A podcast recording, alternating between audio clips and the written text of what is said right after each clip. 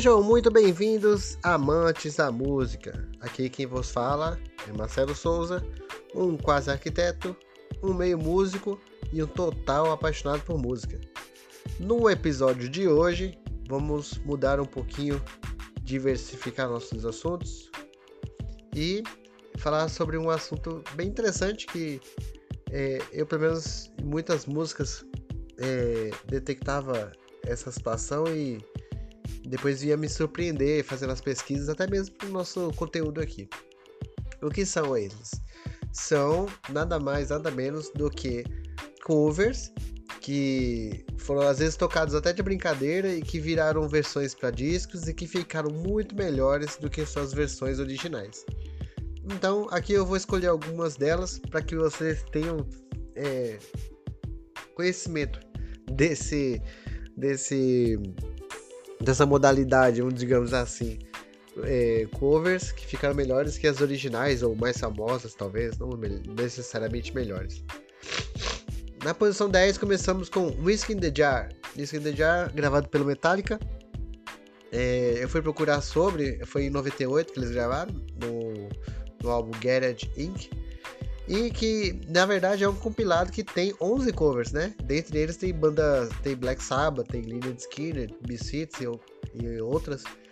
E engraçado que essa banda, oh, essa música, ela tem origem no folclore irlandês. É uma música folclórica, né? Acho que é daí que veio a denominação folk music, que é música geralmente folclórica, ela, ela tem uma identidade com o local ou alguma situação que já aconteceu. E a banda irlandesa Tim Lizzy deu uma roupagem mais rock pra, banda, pra essa música, né? Com um riff de guitarra bem conhecido, aquele. E a música ela fala a história de um, de um guerrilheiro que ele é traído pela namorada, ele é preso depois de roubar o, o oficial do exército, enfim. Tem toda uma história. É bem interessante, eu achei ela bem legal. Na verdade, ela chegou até ganhar a Grammy de melhor performance do, de rock e tal. Bem interessante, porque às vezes a gente ouve a original e fala, não é possível que essa música é a mesma. E eles fizeram um trabalho muito bom. A segunda é Thorn, da Natalia Imbruglia. Natalie Imbruglia, na verdade. Thorn é uma, não é a composição dela, né? Ela é cantora australiana. Ela é casada com Daniel Jones, que era do Silverchair se eu não me engano, devem estar casados ainda hoje. E uma cantora dinamarquesa chamada Liz Sorensen, que geralmente é, é uma, basicamente uma versão traduzida com a mesma tonalidade, com o mesmo arranjo.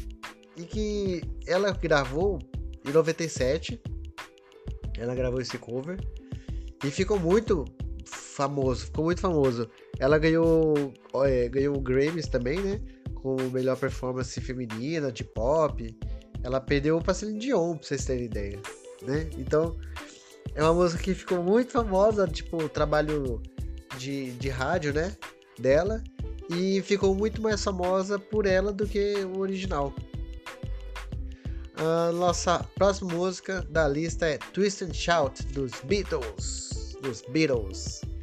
Que originalmente era tocado por uma banda chamada The Top Notes Top Notes era uma banda que foi é, fundada, ou que começou suas atividades em 61. Era um B-side, né? Uma, uma música alternativa. B-side geralmente é aquela música que ela não entra no álbum, né? Foi gravada e na hora de compor o álbum que ia para a prensagem, ela foi deixada de fora. E engraçado que ela foi repaginada no rock and roll, né? No, no rock por uma banda por um cara chamado Bert Burns, que é um dos compositores originais da música, e é, ela ficou meio que esquecida.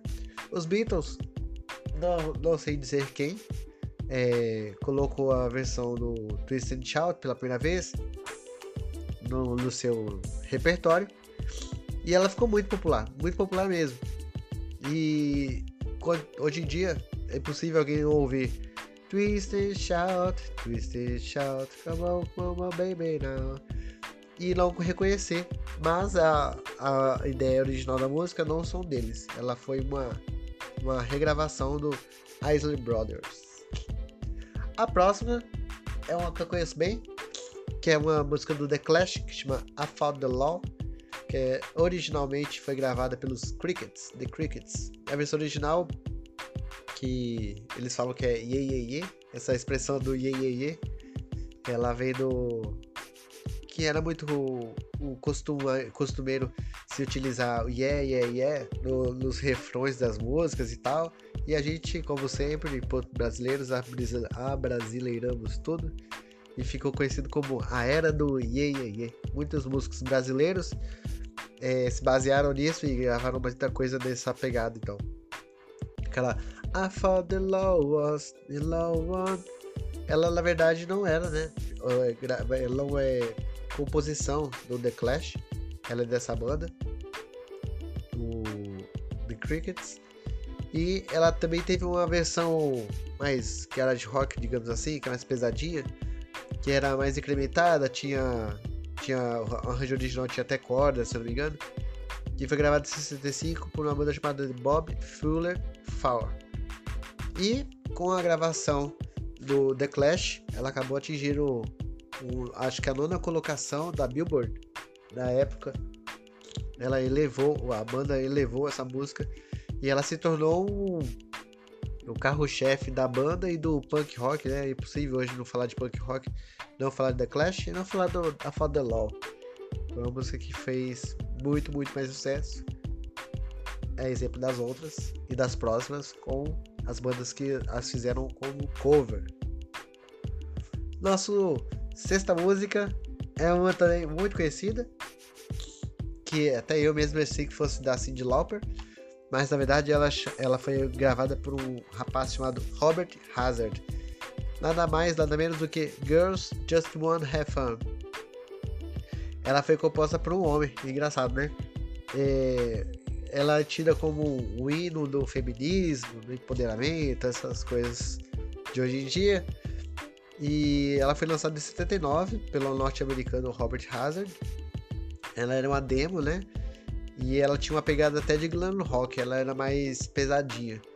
O, o cover que foi lançado quatro anos depois, apesar de ser o single, né? Foi o primeiro single da carreira dela e que alcançou um sucesso incrível.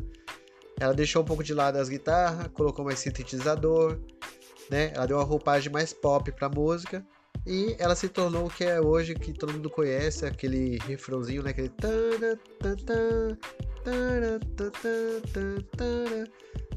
Foi muito popularizado pela Cyndi Lauper.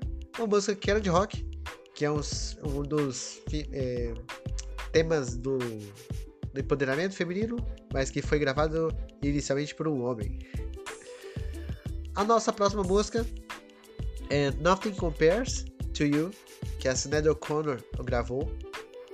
E originalmente a banda que a fez era o The Family.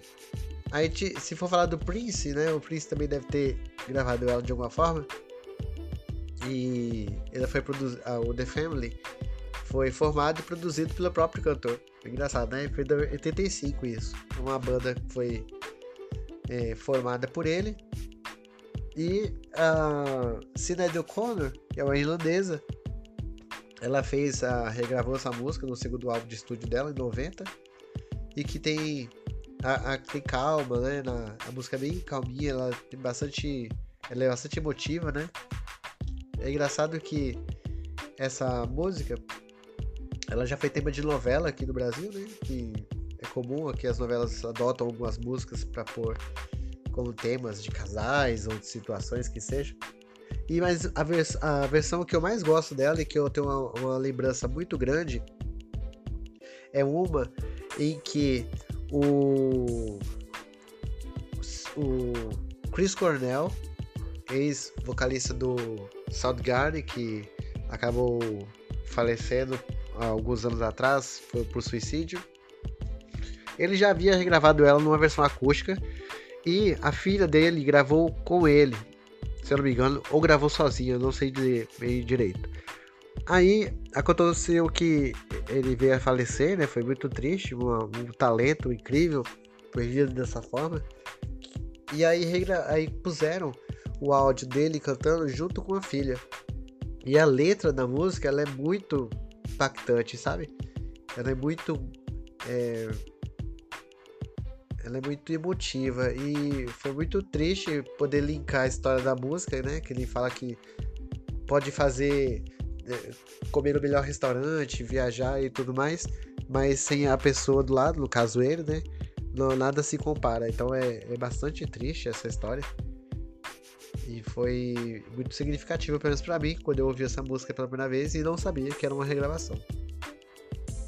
A nossa última música por hoje é I Love Rock and Roll, que é a Joan Jett The Break Hearts, Black Hearts, originalmente gravada por The Arrows. Assim como Twist and Shout, né? Ela foi gravada um pouco mais à frente do seu tempo. Também alcançou top 10 lá da Billboard, eu acho que em 82. E ela entrou pro segundo álbum do, do grupo, né? Da do Jett. E assim, original é ok, mas a John Jett ela conseguiu pôr uma, uma energia incrível, sabe? Um peso. Até a Britney Spears, no meados de 2000 ali, chegou a fazer um, um, cover dela com a pegada mais pop, lógico, mas sem abandonar o riff da guitarra, aquele. Emily, até o Emily reutilizou ela e sampleou ela numa música chamada Remind Me. E a gravação original dessa música é de 75 pela banda The Arrows. Então foi um sucesso, né? É, acho que a semelhança do arranjo, da versão que ficou, mostra que ficou um pouco fora do, do time, sabe? Ela foi lançada no tempo errado, digamos assim, porque músicas dessa pegada foram muito. É, teve, tiveram muito êxito um pouco mais pra frente. É, de acordo com o baixista da, da banda anterior a que gravou, ela meio que foi uma resposta da música It's Only Rock and Roll, que é uma música do Rolling Stones que foi gravado um tempo antes. Então ela meio que é uma resposta. Tem até uma versão de uma música que o, o Seven Nation, The Seven Nation Army, não, como chama, né? Do White Stripes. White Stripes regravou Feel Love with the Girl, que é bem rapidinha, a música ela tem, sei lá, um minuto, bem legalzinha ela. Tem até um clipe bastante icônico, porque é um clipe de Lego, é bem da hora, procure saber lá. Feel Love with the Girl, do White Stripes.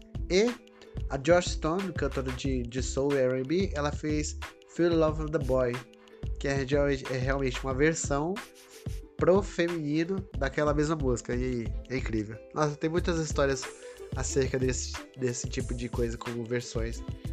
Teve um bem célebre que foi com o Nirvana, né? O acústico do Nirvana. Que eles gravaram a música do David Bowie. The Man Who Sold the World. E o David Bowie é um desses caras que a maioria das músicas dele faz muito sucesso com os outros. E aí dá, dá pano pra manga aí pra mais conversa entre nós. Projeção pessoal, muito obrigado. Permaneçam nos dando aquela audiência bacana. O Pimenta Podcast tem lançamentos diários de diversos conteúdos. Projeção, fui.